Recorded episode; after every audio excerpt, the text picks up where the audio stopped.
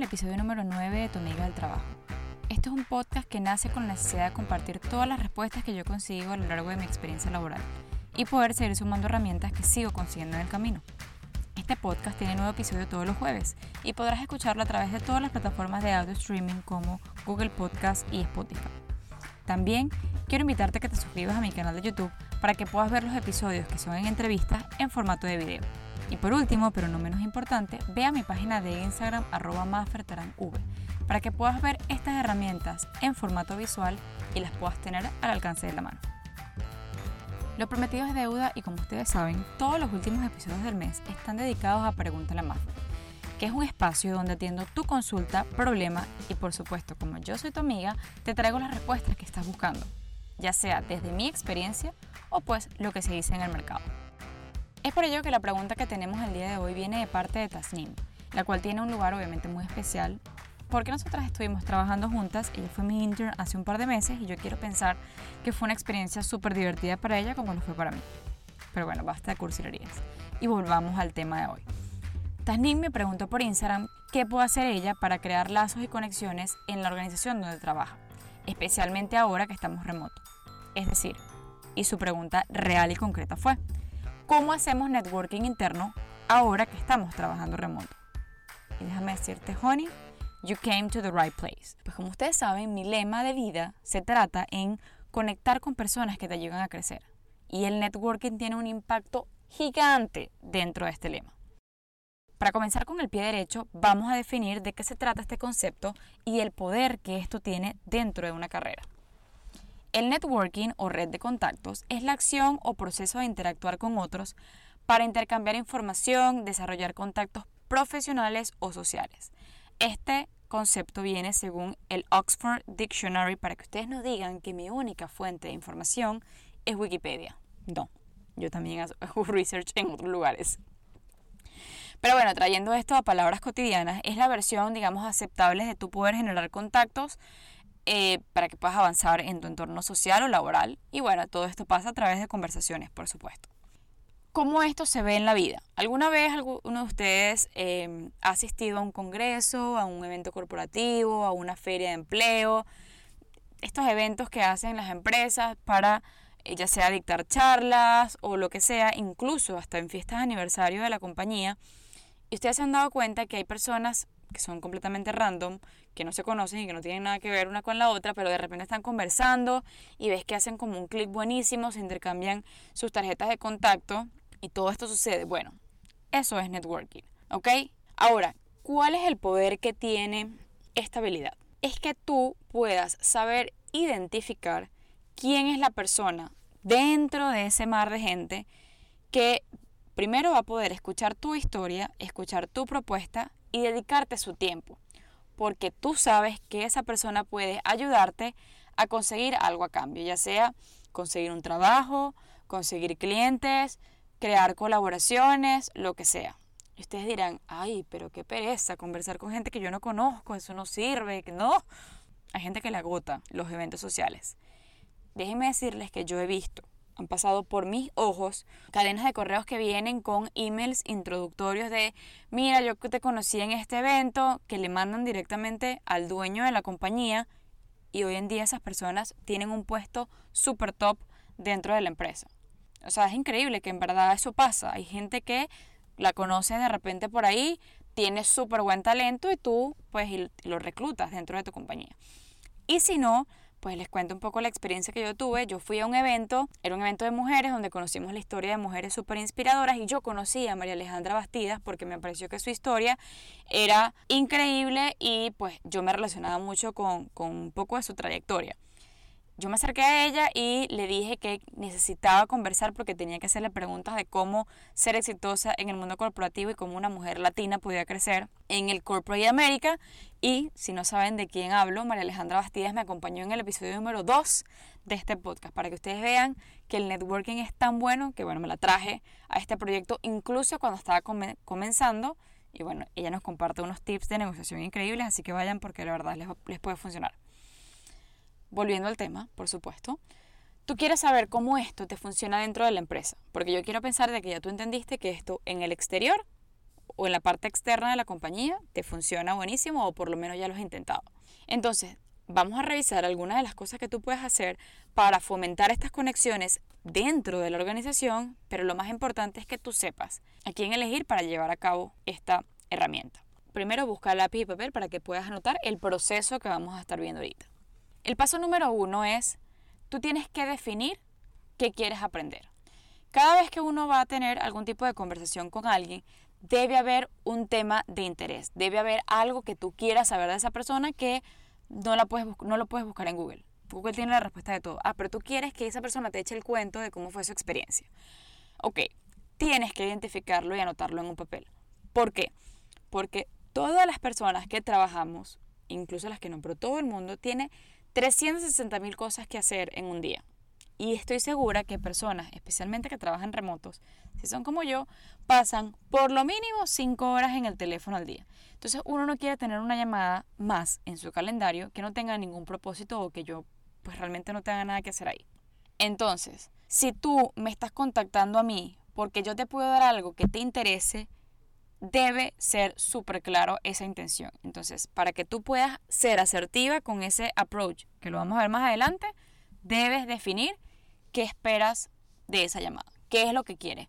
Escuchar una propuesta, que te revise un proyecto, lo que sea, eso debe ser súper claro.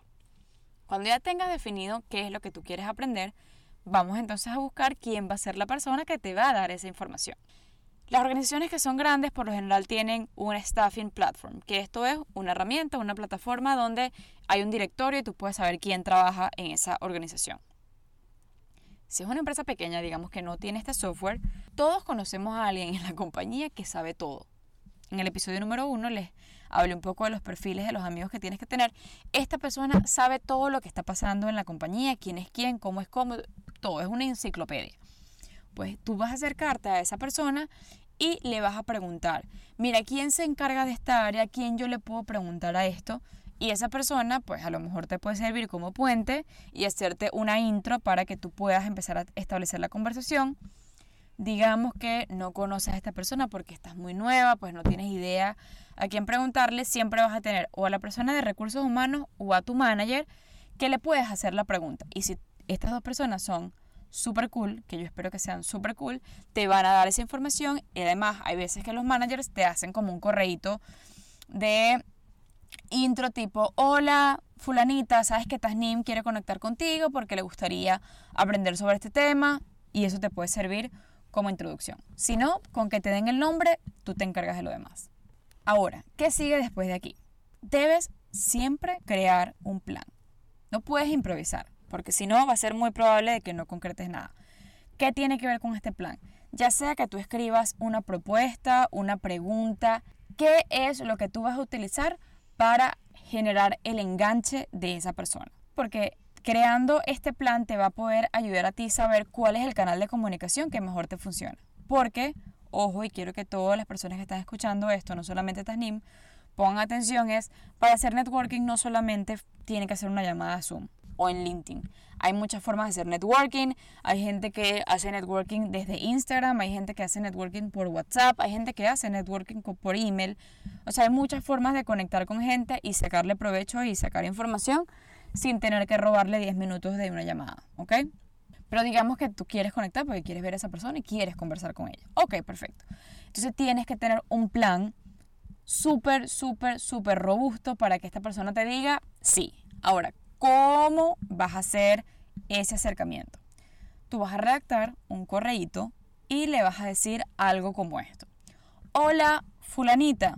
En este momento vas a resaltar algo positivo que esa persona haya hecho en los últimos días.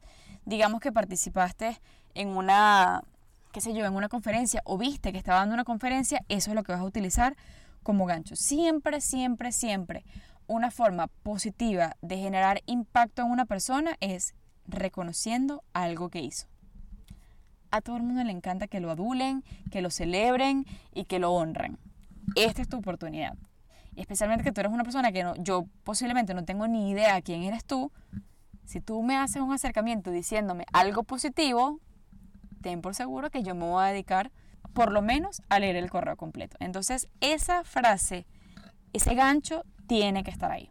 Luego, súper, súper, súper claro qué es lo que quieres conseguir con esa llamada. Qué es lo que quieres preguntarle, qué es lo que quieres revisar. Esto debe ir claro en una línea top, que la gente lo lea y de una vez sepa de qué va la conversación. Agrega cuánto tiempo necesitas quitarle de, de, su calendario. Te recomendaría que no sean más de 30 minutos, 15 minutos, 20 minutos está perfecto.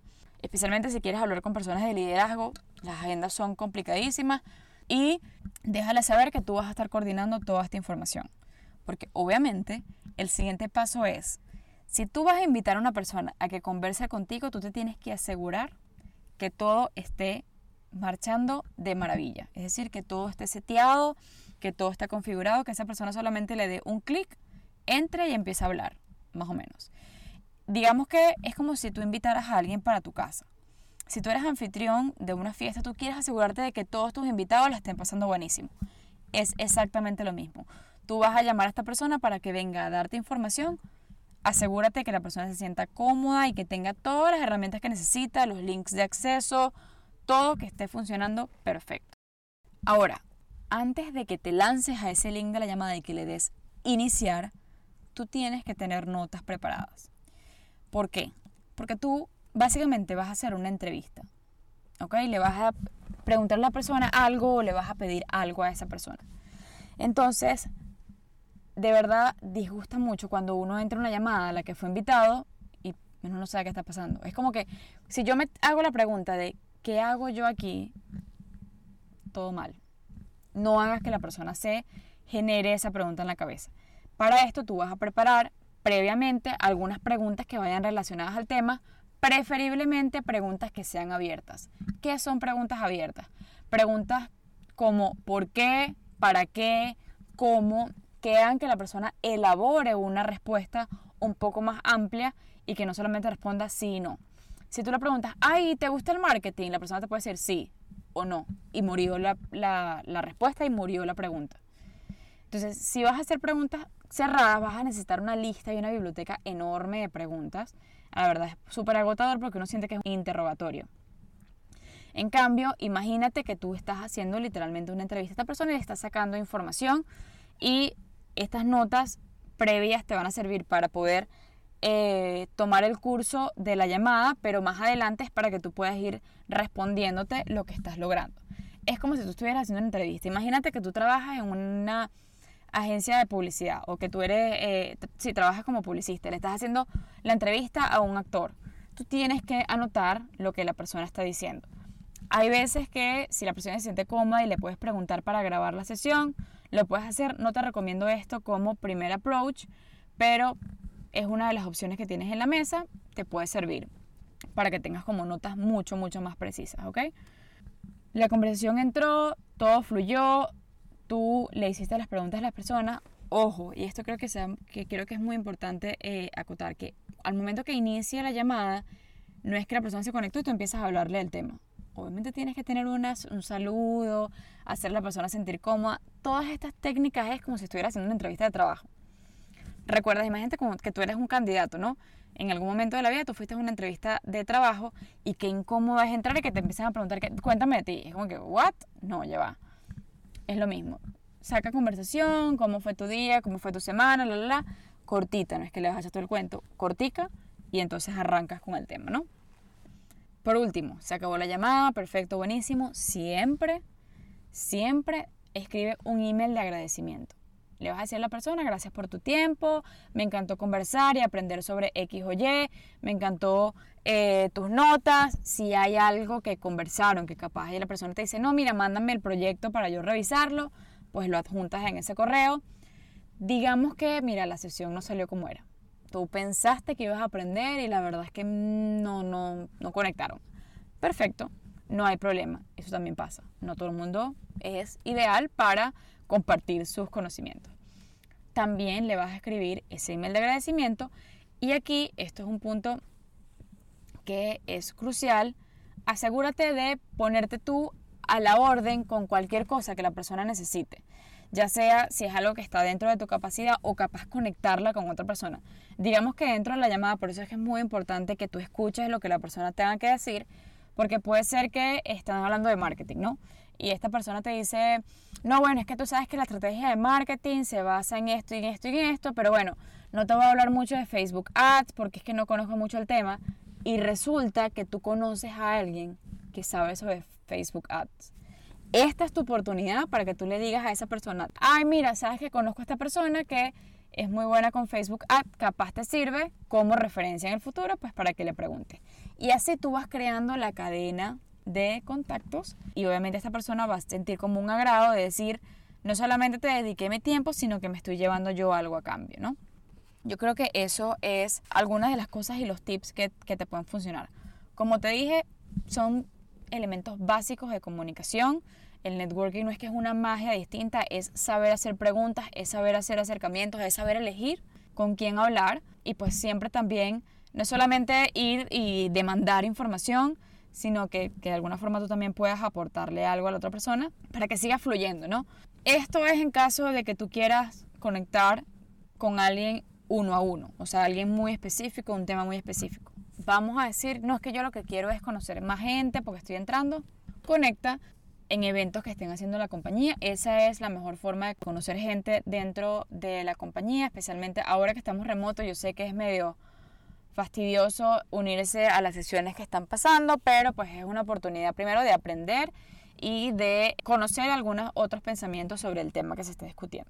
Así que bueno, yo espero que este proceso, Tasnim y a todos los que están escuchando, te ayude a empezar a crecer tu red de contactos internos, porque pues definitivamente tener contactos internos también te ayuda a tener promociones, a poder cambiar de, de posición si quisieras y a lanzarte, pues obviamente crear una mejor audiencia en la compañía, que eso yo creo que es lo que todos estamos buscando, entrar y empezar entonces a escalar. Créeme que te lo puedo hacer desde la experiencia, yo a través de, de, networking he podido colaborar con unos con otros, he tenido entrevistas increíbles con líderes y con ejecutivos de la compañía. Y hoy en día pues estoy, me siento hasta mucho más seguro porque te sabe quién soy y la verdad que es muy divertido llegar a ese punto y obviamente te sirve para referencias a futuro que todo eso pues va sumando a tu carrera, ¿no? Si todavía no están muy seguros cómo pueden avanzar, como les dije, también se hace networking por Instagram, así que escríbanme su pitch por allá y, y, lo revisamos y con gusto pues les doy mi consejo sobre eso. Recuerden que en este espacio todas las semanas pueden regresar y me van a encontrar a mí con nuevas herramientas, con nuevos consejos y convirtiéndome día a día en su amiga del trabajo.